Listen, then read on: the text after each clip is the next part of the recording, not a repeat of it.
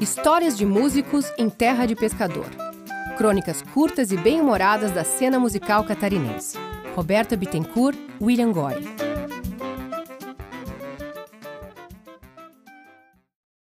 Bateria discreta.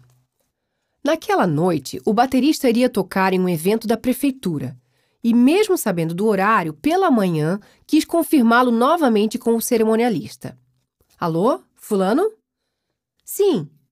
Sou o músico com quem você falou essa semana. Só queria confirmar o horário do evento. Ah, sim! Pode chegar às 19 horas. Depois de tudo arrumado, o baterista chegou ao centro de convenções e percebeu o estacionamento já lotado. Apelou para o guarda do portão dizendo que se apresentaria no evento e prontamente conseguiu um lugar ao lado da porta de entrada dos fundos para o seu carro. Tudo certo. Poderia entrar com os instrumentos e montar tudo descansado agora. Quando entrou no salão, já ouviu um falatório e reparou no auditório lotado. Algumas pessoas estavam até em pé, sem lugar para sentar. O baterista, sem entender nada, perguntou para o carinha da organização: Por favor, amigo, que horas são? São 18h50. Nessa hora, começou a falar uma voz no microfone. Era o cerimonialista e o baterista percebeu que a cerimônia estava começando. Apavorado, perguntou: Vim tocar no evento e o cerimonialista me disse para chegar às 19 horas.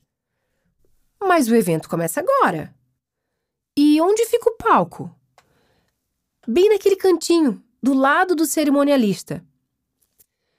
Para chegar àquele cantinho, como disse o rapaz, ele teria de passar na frente de todas aquelas pessoas sentadas no auditório inclusive do cerimonialista.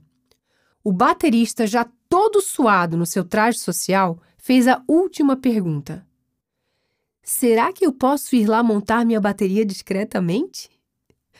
E o rapaz não disse nada, apenas fitou o músico bem nos olhos, de certo imaginando como ele faria a mágica de ser discreto passando na frente de todos com aquela parafernália que baterista carrega.